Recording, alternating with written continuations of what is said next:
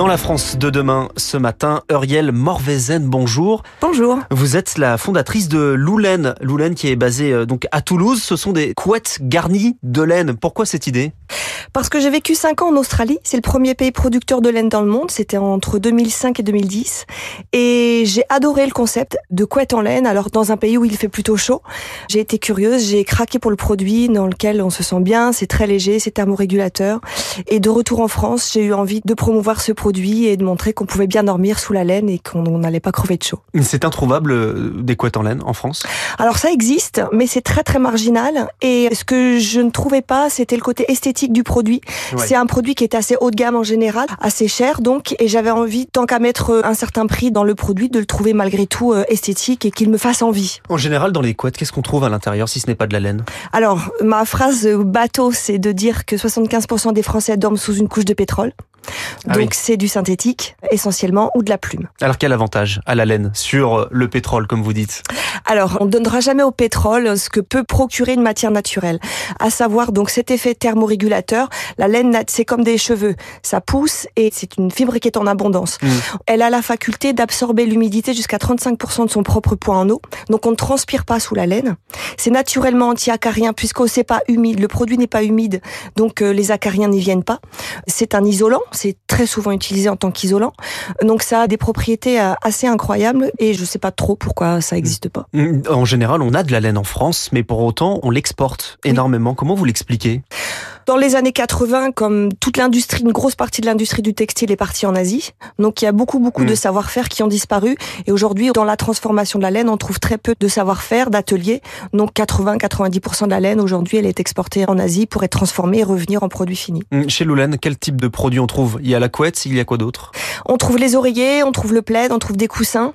Le surmatelas aussi, on a lancé cette année. On est vraiment dans les produits de confort, de bien-être, liés au repos et au sommeil. Et en termes de prix, une couette en laine Une couette en laine, alors pour la taille classique, 240 par 220, qui en général pour un lit en 160, c'est 430 euh, euros. Mais c'est plus cher que la concurrence en général, la laine Pas forcément. Les couettes en duvet, alors quand on parle de couettes en plume, il y a différents types de plumes, donc plus c'est fin, plus c'est cher. Donc plus il y a de duvet, plus c'est cher. Ça peut aller à facilement 800, 1000 euros la couette, donc c'est pas si délirant que ça. Vous arrivez à rencontrer une clientèle? Oui, oui, c'est là, c'est on vient de boucler les trois premières années. Et euh, ce qui est chouette, c'est de voir qu'il y a beaucoup de gens finalement, je m'y attendais pas, qui reviennent et qui rachètent d'autres produits, qui rachètent des couettes pour leurs enfants, pour leur maison de campagne. Donc euh, c'est combien de ventes sur un mois? Bah, en ce moment, ça marche plutôt bien. C'est surtout l'hiver, mais on peut faire une cinquantaine de ventes par mois. Ouais. Est-ce qu'une une couette en laine se lave facilement? Un aspect très pratique. Hein, ouais, c'est vrai. C'est ça l'inconvénient. La laine, elle aime pas trop l'eau. On n'aura pas mettre son pull en cachemire dans sa machine et dans son sèche-linge. C'est pareil pour la couette. C'est toujours mieux de la nettoyer à sec. Et la laine qui est aussi euh, plus écolo, c'est ça? Puisque vos clients peuvent renvoyer les couettes quand ils estiment qu'elles sont en fin de vie. C'est aussi quelque chose que vous avez euh, développé, le recyclage. Oui, tout à fait. Je voulais vraiment réfléchir à tout le cycle de vie du produit. C'est pour ça que j'ai dit que c'était une couette infinie, parce mhm. que quand on estime que la couette Sénane ou Molène, elle est en fin de vie, on propose à nos clients de nous renvoyer leur couette usagée.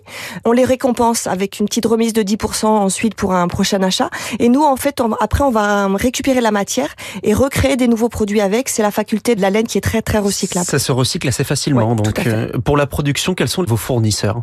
On a trouvé des ateliers en France.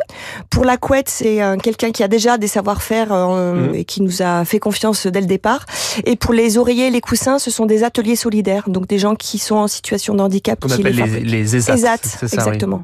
Donc euh, à Lourdes, si je me trompe. Euh, si c'est à Tarbes, ouais, pas très loin. C'est à Tarbes, c'est à côté. C'est dans euh, vous, actuellement, vous avez combien d'employés à Loulan On est trois aujourd'hui. Trois aujourd'hui. Quand vous mhm. revenez de l'étranger, tout à l'heure, vous nous avez parlé de votre expérience. Vous étiez en Australie. Est-ce que vous avez rencontré des difficultés pour vous installer en France? Alors en fait, j'ai eu la chance de revenir avec mon travail. J'étais salariée avant.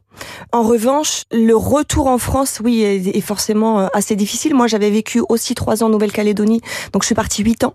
Et après cinq ans en Australie, c'est vrai que le, retour à Paris est assez violent pour se réadapter à, la France, au froid, au, un peu à l'agressivité, j'ai envie de dire, des Français.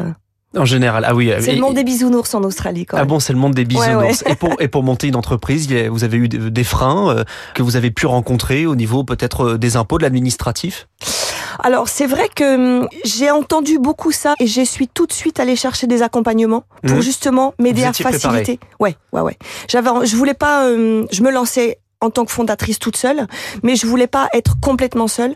Donc je suis très vite allée chercher des accompagnements, des incubateurs pour pouvoir justement m'aider à faire le moins d'erreurs possibles et surtout de faciliter justement tout le le process administratif qui est quand même assez complexe. On décrit souvent la France comme un pays qui dort mal. Ça passe aussi par une mauvaise literie?